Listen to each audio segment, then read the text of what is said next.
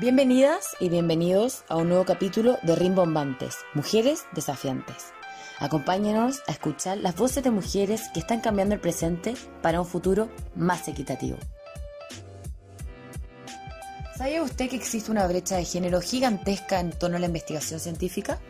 Según estimaciones de UNESCO, solo el 28% de los investigadores del mundo son mujeres, lo que significa una gran pérdida de talentos para la ciencia y la innovación. Por esta razón, el podcast Rimbombantes tiene el agrado de entrevistar a Barbarita Lara, ingeniera informática de la Universidad Técnico Federico Santa María, creadora del sistema CIE, cuyo propósito es entregar información vital durante las catástrofes naturales y quien fue reconocida el año 2018 dentro de la lista de innovadores sub-35 MIT, siendo la primera chilena en hacerlo. Mi nombre es Bernardita Araya y hoy día les doy la bienvenida para un nuevo programa de Rimbombantes. Muy bienvenida, Barbarita Lara. Bueno, y para comenzar, me gustaría partir preguntándote quién es Barbarita Lara. Que nos, que nos cuentes un poco quién es esta mujer, eh, cuál es su esencia, qué hace Barbarita. Yo me defino como una inventora y solucionadora de problemas.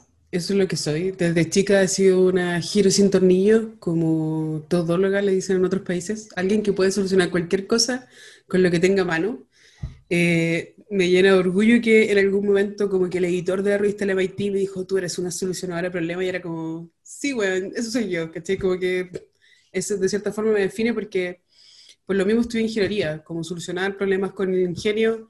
El, yo me entrené para poder a través de la ingeniería reparar el mundo, pero también me considero una persona como eh, en constante rebeldía, como con el sistema, pero no, no, necesariamente para destruirlo, sino que para cuestionarlo y, poder entregar eh, mayor información, mayores recursos a las personas, al, conocimiento universal también de, del país, también un poco rebelde contra la academia también, porque de cierta forma como que se encierra eh, el, hecho de creación de conocimiento específicamente solamente a la academia, o si tú tienes un doctorado, o si tienes un magíster, y yo siento que no es así, es mentira. Eh, nosotros, todas las personas pueden generar conocimiento, todas las personas pueden ser científicos, y, de cierta manera yo siento que siempre estoy como rompiendo esquemas, como en, ese aspecto, desde pequeña, cuestionando con un pensamiento crítico y con un discernimiento más o menos avanzado para mi edad, para entender de que las cosas no tienen por qué ser siempre de la misma manera, ni tenemos que normalizar siempre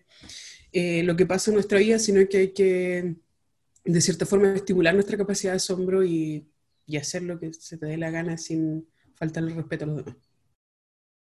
¿Cuál fue tu primer contacto con el mundo de la ciencia, de los computadores? ¿De dónde surge esto? El año 95 también mi papá me regaló como el primer computador multimedia, fue como el regalo a la familia que era un computador súper caro porque era la primera vez que los computadores tenían como tarjeta de sonido, música, lector de CD y todo lo demás. Y yo lo primero que hice fue desarmarlo completo y obviamente mi papá casi me mató porque como, ¿cómo se te ocurre? Y yo como, tranquilo, como que yo sé lo que hago. No sé de dónde salió esa seguridad en realidad.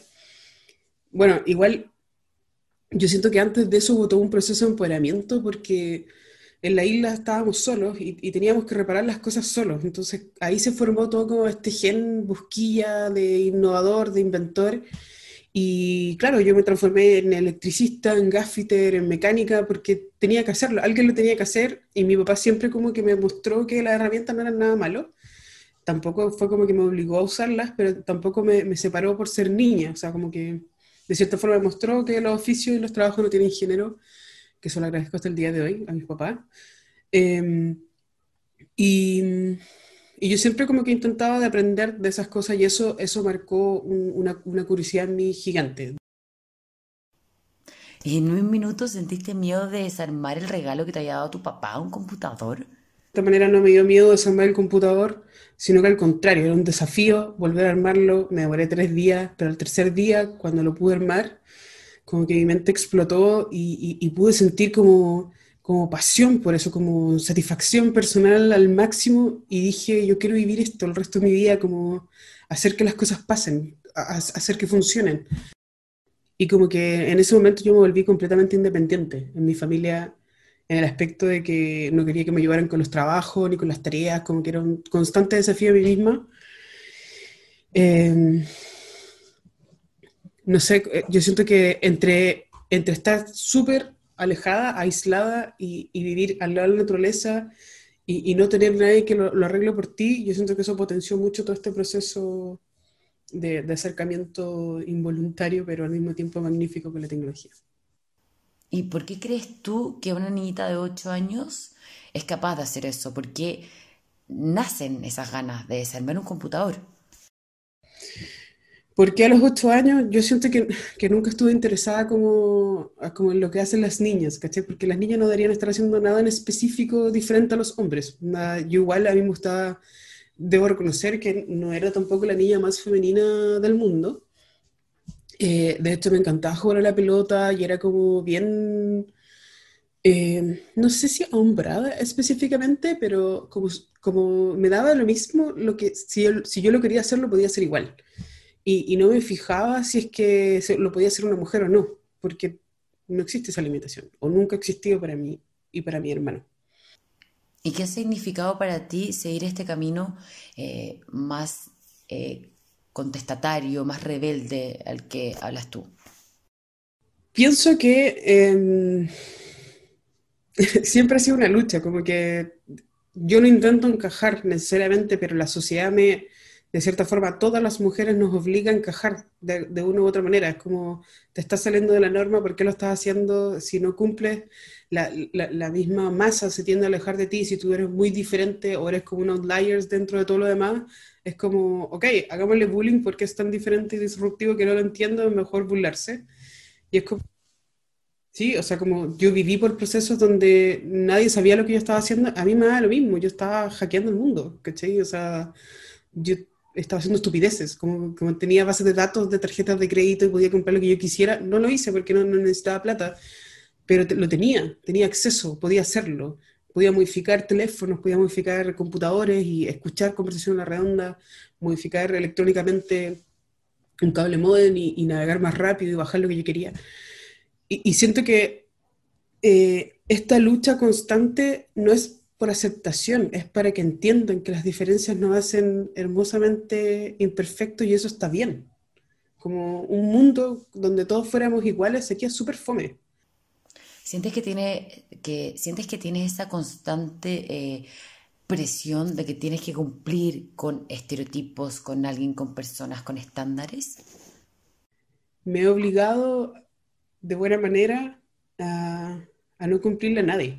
O sea, como cumplir, cumplirme misma y mostrarle a las niñas que las niñas pueden hacer cualquier cosa, que los trabajos no tienen género, que las carreras no tienen género, que no hay limitaciones eh, cognitivas para una mujer ni para una niña para hacer nada. Y siento que eso es súper importante recalcarlo y por eso estamos como constantemente trabajando en diferentes instituciones y organizaciones para visibilizar a otras mujeres que están en el mundo de la ciencia y la tecnología y sobre todo del STEM, de, ciencia, tecnología, ingeniería, arte y matemática. Em, yo descubrí que en un momento, a pesar de que yo la tenía súper clara desde muy pequeña, yo caí en esto, caí en este juego de cumplirle al sistema, de intentar de ser la esposa perfecta, la hija perfecta, todo, como la mamá perfecta, porque tenía que ser la mejor. A mí me dijeron eso desde pequeña, tenía que ser la mejor y, de cierta forma eh, esta como carga que lleva la mujer latinoamericana es, ser la matriarca y, y, hacerlo todo bien y proteger a su familia.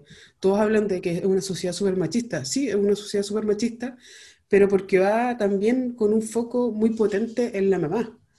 Si la mamá, la mamá no se enferma, nunca. Ella protege a todos. Entonces, yo, yo veía a mi mamá tan fuerte, mi mamá de verdad me creó un cáncer, un, cáncer muy, muy, muy fuerte que casi la mató. Entonces, yo veía que ella, no sé, nunca iba a hacerse un chequeo, un control y de repente volvió y, tenía esto. Entonces, eh, yo siento que las mujeres latinas, y lo he visto en persona, intentamos cumplir con esto, para hacerla adecuada, para hacerla adecuada por mí misma, para poder hacer de todo. Y, yo caí en eso y caí también en una depresión por lo mismo, porque me estaba desafiando a mí misma, o sea, como, ¿por qué estoy intentando ser una cosa que yo no soy? Como que, como cumplirle a quién. Debo liderarme a mí misma para poder liderar a los demás, y eso fue un proceso importante de, de aprendizaje interno, donde literal si un hacker tiene que buscar la vulnerabilidad de un sistema para poder meterse, yo hice lo mismo pero conmigo. ¿Qué, qué, es lo que está mal? ¿Dónde, me quebré? ¿En qué momento me separé de esa niña de 8 años completamente empoderada, de 12 años que llegó a Viña del Mar y se puso a trabajar? ¿En qué momento uno se disocia de ese poder como creativo, como la falta de miedo o, de hacer tantas cosas con miedo, estereotipo interno también.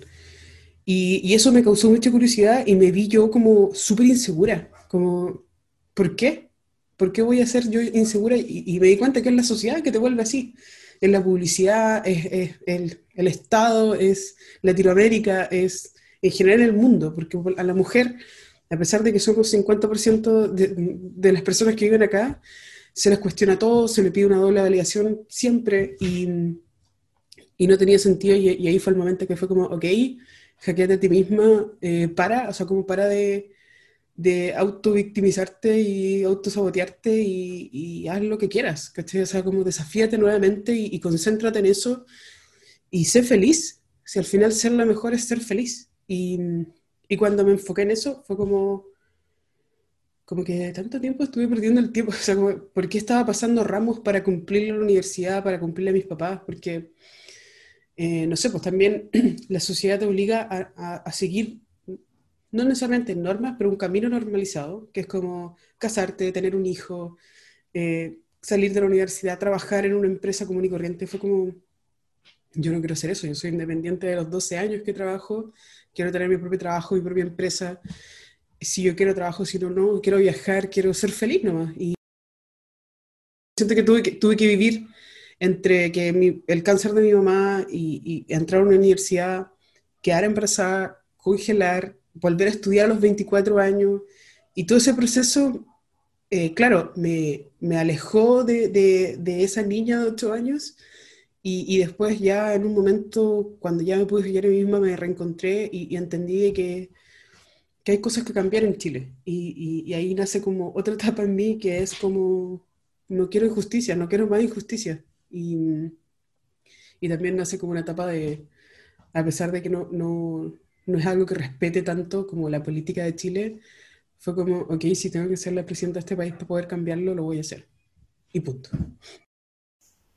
Cuéntanos un poquito, eh, ya que tocaste el tema de tu maternidad. ¿Cómo fue para ti eh, ser madre?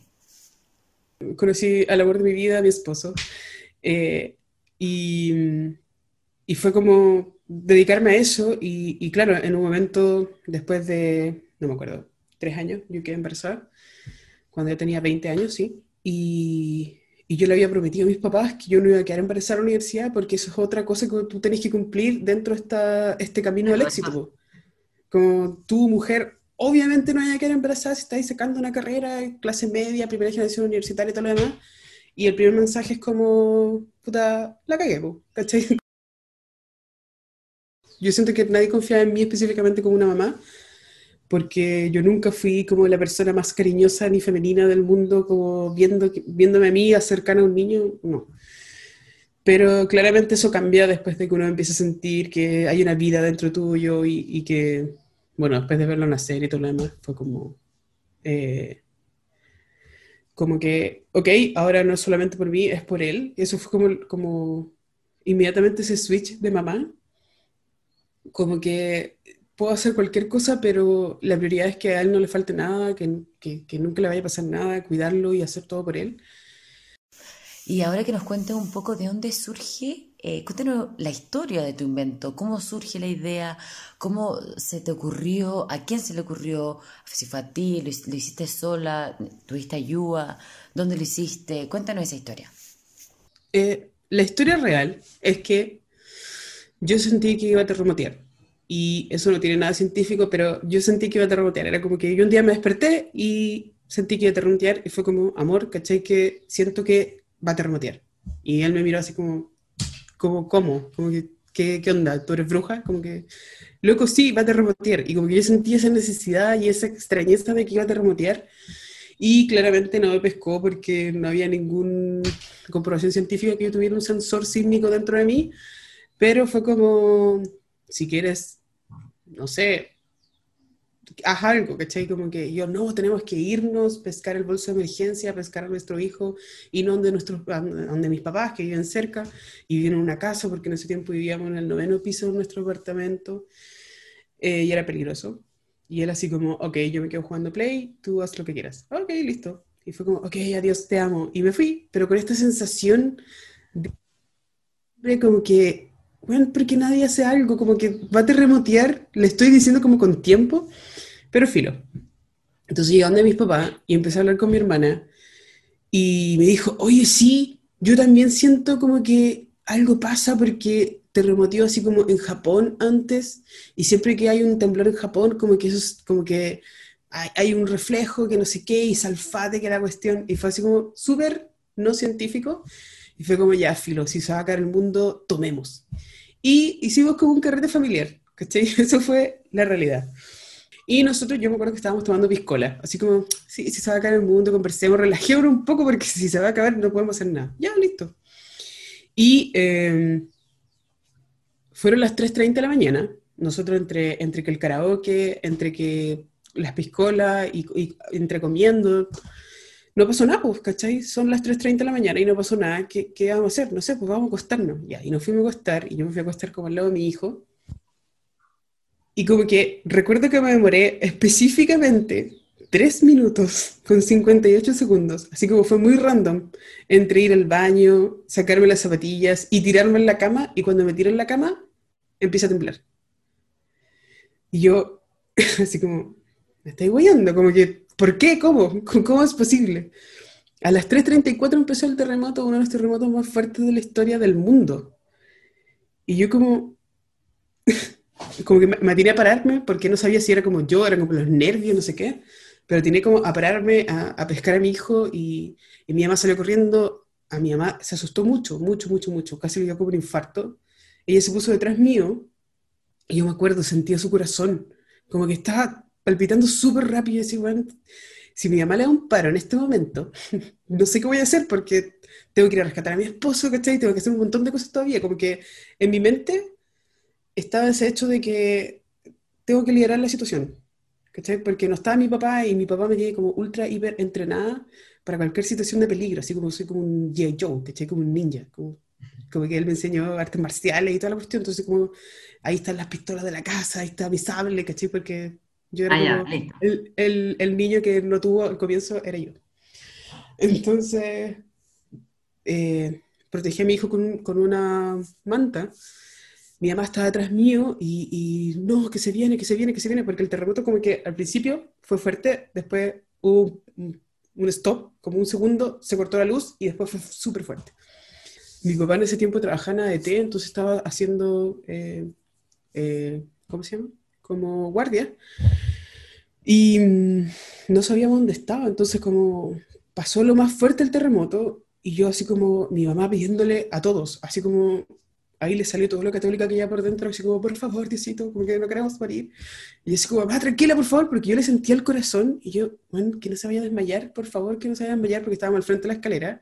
Y es como, tengo que proteger a mi hijo y empecé a pensar como, ¿qué es lo que tengo que hacer en caso de emergencia? Así como listas de checklist en caso de emergencia. Y cuando paró, cuando ya pasó todo y todo así como, ah, eh, mi mamá llorando, bajamos la escalera y eh, fue así como mi hermana, Marcela, anda a cortar el gas, junta agua. Y mi hermano así como, ¿qué hago? No sé, tú espérate. Y replica. Y mi mamá así como, por favor, no se alejen. Y tú, tú cuídame a mi hijo, cualquier cosa que no te muevas, por favor, cuídalo. Así como que yo en ese momento había traspasado, como si a mí me pasa algo, tú te tienes que hacer cargo de mi hijo. Ese fue como el...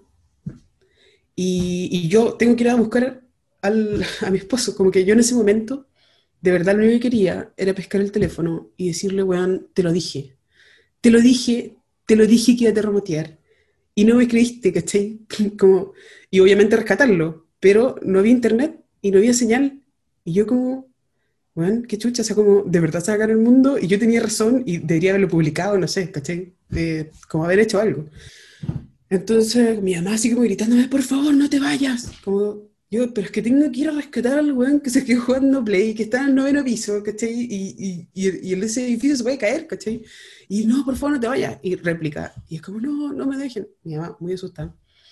Y en un momento que ya se calmó un poco, fue como, prendan la radio. Y obviamente uno no tiene una radio en la casa, entonces fue como, prendan la radio del auto.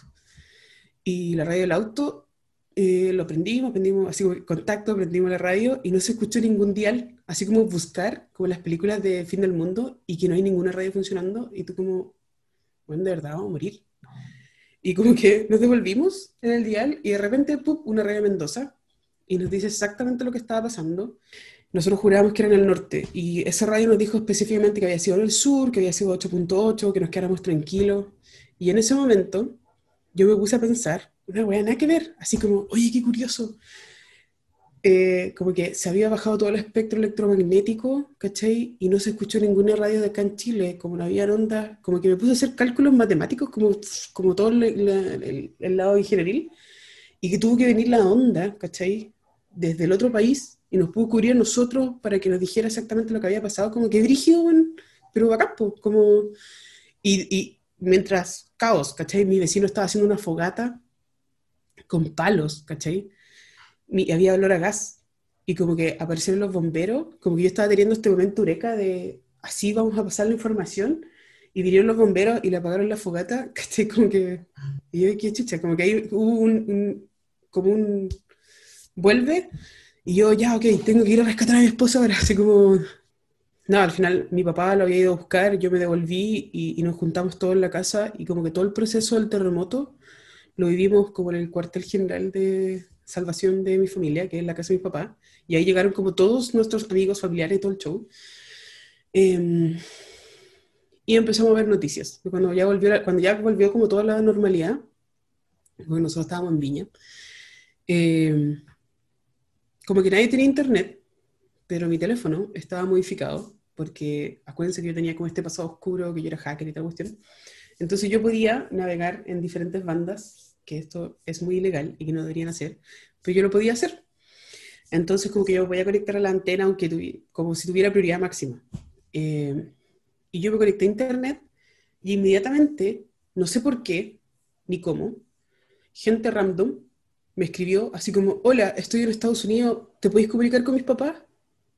Y yo como, sí, claro, ¿cachai? Porque como que no había nadie más conectado en internet en ese momento en Chile, como que me imagino que sí había otra gente, pero como que en Facebook ni en ningún lugar había gente como conectada y ellos querían saber de sus familiares que estaban en el epicentro.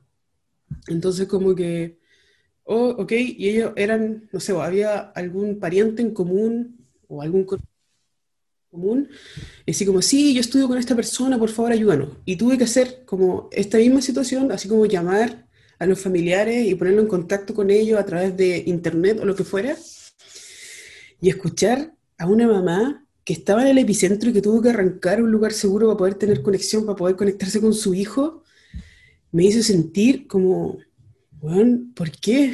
Como, ¿por qué en el 2010 no existe un sistema de información de emergencia que pueda comunicar a la gente, ¿cachai? Como que esa emoción de la mamá de poder comunicarse cuando me dijo, oye, gracias por, por hacer como el link y todo lo demás, a mí me hizo el link dentro y dije, esto es lo que yo necesito, esto es lo que yo quiero hacer, tengo que comunicar a las personas, tengo que ayudarlas. Y de ahí nace la idea de hacer CIE, pero me demoré cinco años en entrar a la universidad, caer en depresión, ¿cachai? Empoderarme, hackearme a mí misma, como todo ese proceso, y decidir de que yo quería emprender, ¿cachai? Entonces, eh, claro, nace un terremoto la idea, y yo la tuve guardada por cinco años, pero lo que sí hice entre medio fue probar una teoría y fue, eh, no sé si se acuerdan que mi papá, como es marino, telecomunicante, el escriptólogo, él me había mostrado cómo codificar información con código Morse. Entonces yo me dije a mí misma, como que podría mandar a través de la radio eh, con código Morse un video, aunque sea muy cortito, y después recibirlo en otro computador, ¿cachai? Ocupando un transmisor FM, la radio, entrar ese, ese audio al otro computador, decodificarlo y ver el video. Y estuve en ese... Así como, esto es un, no sé, era como un fin de semana después. Y me demoré 28 horas en transmitir ese video que era muy cortito, pero funcionó. Y yo como que ahí comprobé mi teoría de ese momento eureka del terremoto y lo guardé. Como que algún día esto me va a funcionar, como que lo, lo, lo voy a ocupar. Ahora, después del terremoto, yo estuve en un estado como idiota de alerta. Como en el terremoto tuve que rescatar a todo el mundo, como ayudar a toda la gente, porque yo después del terremoto, así como que ya no dormí y fui a donar sangre, ¿cachai? Eso como, primer cosa de ninja superviviente, donar sangre, porque todos en mi familia somos URH negativo y siempre faltan, entonces había que ir a donar. Y mientras yo estaba donando así temblor y como, como que todo este proceso de, de estás viviendo un terremoto y se el mundo, estuve como dos semanas sin dormir y en un estado de alerta súper extraño. Pero agradezco de cierta forma haber sentido que iba a terremotear y haber tenido esta idea en ese momento. De ahí nace como CIE y luego se transformó en una de las patentes que salió más rápido en la historia de Chile, en el invento del año y me transformó a, a, mí, a Roberto y a Felipe los inventores del año. Bueno, y con CIE, tu aplicación, la aplicación que tú creaste, te ganaste un tremendo premio. Te convertiste en una de las innovadoras menores de 35 años en Latinoamérica de la revista MIT. O sea, estuviste ahí con personajes como los creadores de, Facebook, de Google. Cuéntanos cómo fue ese momento de estar eh, dentro de, eso, de ese grupo de grandes innovadores. Yo estaba haciendo 1500 cosas estaba sufriendo en realidad, porque estábamos como emprendedores sobreviviendo sin financiamiento, porque Corfo no había negado el financiamiento, y de repente me llega un mail así como, felicitaciones. En la misma lista que está Mark Zuckerberg, el creador de Facebook. Que está el creador de Google, los sitios de Tesla, ahora estás tú. Eres un innovador menor de 35 años, uno de los innovadores más influyentes del mundo y está en la lista de la revista más antigua de tecnología del mundo. Y así como, y después de eso te dicen que no le puedes decir a nadie, que, tienes que guardar la información por dos meses, o tres meses. Y yo obviamente le dije a todo el mundo, porque como que no te iba a guardar eso, así como inmediatamente como que estaba sentada con, eh, con la Sole, con mi encargada de finanzas, y, y, yo como que la miré y me... Bueno, como que no podía hablar. Y llamé a mi coach le dije a mi esposo por WhatsApp, me acuerdo, así como, oye, esto, te lo dije. Eh, llamé a mi coach y nos pusimos a llorar. Así fue como muy emocionante porque es como, loco, tú te lo merecí, te he sacado la cresta. Y bueno, después cuando, cuando se pudo ser público, em, me, me, llamó el VP de Corfo a las 8 de la mañana, así como, por favor, acepta el financiamiento. Y yo le dije que no. ¿Cachai? Así como, es que conversémoslo, negociémoslo, ¿cachai? Me empezaron a llamar de la U, me empezaron a llamar eh, de la incubadora y todo lo demás, y yo, loco, no.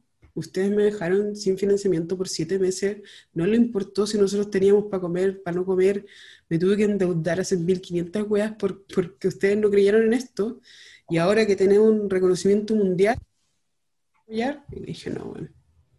Y eso lo hice público en un Twitter y quedó la cagada, porque porque se dieron cuenta pues, de que valoran solamente la innovación si es que tenéis ventas y no necesariamente el impacto social y el impacto que generamos en, la comunidad. Y, y, me dio mucha rabia y sabía que eso de cierta forma como que me iba a condenar dentro del financiamiento público porque yo sentía como el odio, pero nos dio lo mismo, o sea, lo hablamos como equipo y fue como, loco, va a pasar esto y ¿qué, qué dicen? ¿Nos vamos buena o nos vamos la mala? Vámonos mala ya, listo.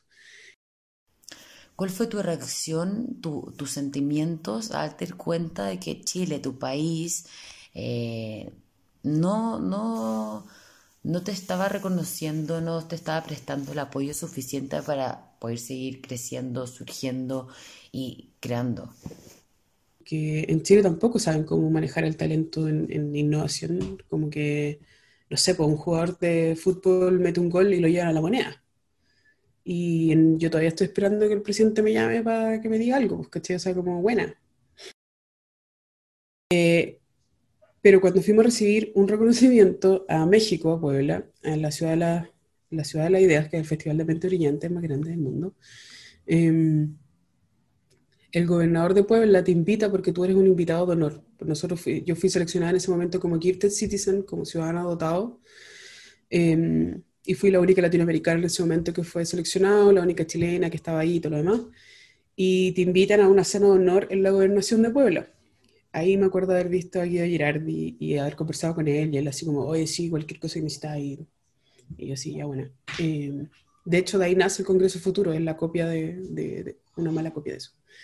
Em, y de repente así como yo estaba con mi esposo y me acuerdo y, y se acercan dos tipos vestidos de negro, así como muy Men in Black y fue así como hola, como como tú eres Barbarita Lara y yo eh, sí, como que ¿qué, ¿qué está pasando? Y así como sabemos de tu proyecto y yo, ok, eh, y me empecé a asustar porque igual no es como normal que alguien se te acerque y hable así como tan extraño. Y es como, es buena la tecnología, nos dijeron. como, ok, y yo con todo este pasado rebelde y todo lo demás, como que me imaginé así como, en este momento el FBI o la CIA me va a llevar detenida, ahora sí que sí. Y después nos dijeron, somos de la NSA. Y yo, bueno, la NSA es la Agencia Nacional de Seguridad de los Estados Unidos de América nos van a matar. ¿Cachai? Así como estos locos pueden desaparecer cualquier persona, nos van a matar. Y fue solamente como para ir a mostrar respetos. Así como, loco, como, buena, respeto. Eso. Como que, como que, y se fueron. Y fue como, ok. Fue como, brigio, ¿sabes? Imagínate que nadie diera un peso por ti y después tener dos reconocimientos mundiales de innovación eh, y que te valoraran así, ¿cachai? Y, tú decís, ¿y qué onda tu país? Como que, ¿cómo va a costar tanto pasar por este proceso de, si, tampoco estáis pidiendo que te pongan un altar o que hagan una estatua, ni siquiera que te llamen la moneda, pero es como, eh, ¿qué necesitas? ¿Cachai? Te queremos ayudar, cosas por el estilo. Sí hubo mucha gente interesada, pero en comprar la tecnología, en que yo les vendiera la empresa, en cosas así, que yo no acepté eh, y no me arrepiento porque quería proteger este proceso de innovación social puro, de, ayudar a las personas y no necesariamente en convertirse en una tecnología de telecomunicaciones y pelear con de teleco, como no era ese el objetivo. Y Barbarita, cuéntanos un poco qué significa ser mujer en una industria, en un ambiente que es la ciencia, que siempre, que históricamente ha estado dominado por hombres. ¿Sientes que has sido víctima de algún tipo de discriminación? ¿Qué tan recurrente? ¿Y cómo has logrado al final eh, destacar en este, en este rubro? Me he topado con, mucha injusticia que yo pensé que no existía. O sea, ir a viajes de negocio y, y los hombres pensar de que tú vayas a baraquear. ¿Cachai? Así, así a ese nivel. Tú, mujer objeto, ven y satisfáceme sexualmente y es como, soy CEO de una empresa, ¿cachai? Estoy aquí en un viaje de negocios o, los hombres no pueden andar en viaje de negocios. ¿Cachai? Me pasó vivir eso de que me dijeron a mí, oye, tu esposo no se enoja que tú salieras de viaje. Y es como, ¿por qué se va a enojar? ¿Cachai? Si las mujeres también pueden ser mujeres exitosas, que tienen viajes de negocio, yo no tengo por qué cuidar la casa, a mí no me criaron para específicamente llevar la casa, a mí me criaron para hacerla mejor. Y, específicamente las tareas de la casa no son para la mujer, es una tarea compartida. Yo siempre he dicho que la vida es un emprendimiento, mi equipo es mi familia y entre, en, conjunto intentamos superar todos estos capitales de riesgo. Em, yo no tengo por qué hacer las cosas en la casa y, esto es algo que en conjunto nosotros decimos con mi esposo de que si, bueno, si en algún momento tenía que salir yo de la casa, iba a salir yo, si tenía que salir él, iba a salir él, si teníamos que salir los dos, íbamos a salir los dos y filo, como que había que hacerlo. ¿no? Pero hay mucha gente que te cuestiona así como, ¿y no te da pena tu hijo? Como tu hijo más encima que es autista, como no sientes alguien como, loco, yo no quiero dar lo mejor para él, le quiero dejar el mundo más eh, inclusivo, tolerante, empático posible, y yo por eso me saco la cresta para poder mostrarle al mundo que las diferencias nos hacen espectacularmente únicos y que eso es lo que hay que potenciar y que eso es lo que hay que resaltar, que somos bacanes, que, que somos chilenos, que, que, somos latinos que tenemos una alta capacidad de innovación, que somos súper resilientes, que hablamos extraño, que la gente se ríe de nosotros, pero eso también nos hace destacar en el extranjero. Y bueno, así y un montón de cosas porque claramente eh, muchas veces los negocios son yo siempre digo, y, suena mal, pero son como actos sexuales, ¿cachai? Son como hay, hay, relaciones que uno tiene que hacer, son como súper estratégicos, como, como, y no necesariamente es como ven que la mujer está adecuadamente hecha para estar en ese proceso. Como que siempre es algo como, no sé, pues, a mí me ha tocado pescar un vaso de whisky doble, ir a sentarme en la mesa con puros hueones y decir, como, ¿qué wea? ¿Por qué no me invitan? ¿Cachai? Como que si aquí estamos haciendo negocios todos. Como que hablemos. Si quieren hacer algo, no sé, juguemos pool. Yo también puedo jugar pool. O sea, ¿cuál, cuál es el problema? como que existen esas separaciones como que las mujeres hablan de esto ahí y los hombres hacen, y es como, loco, no, somos personas, como personas. Bueno, esto ha sido todo por hoy. Espero que lo hayan disfrutado tanto como nosotros. Nos vemos la próxima semana en un nuevo capítulo de Rimbombantes Mujeres Desafiantes.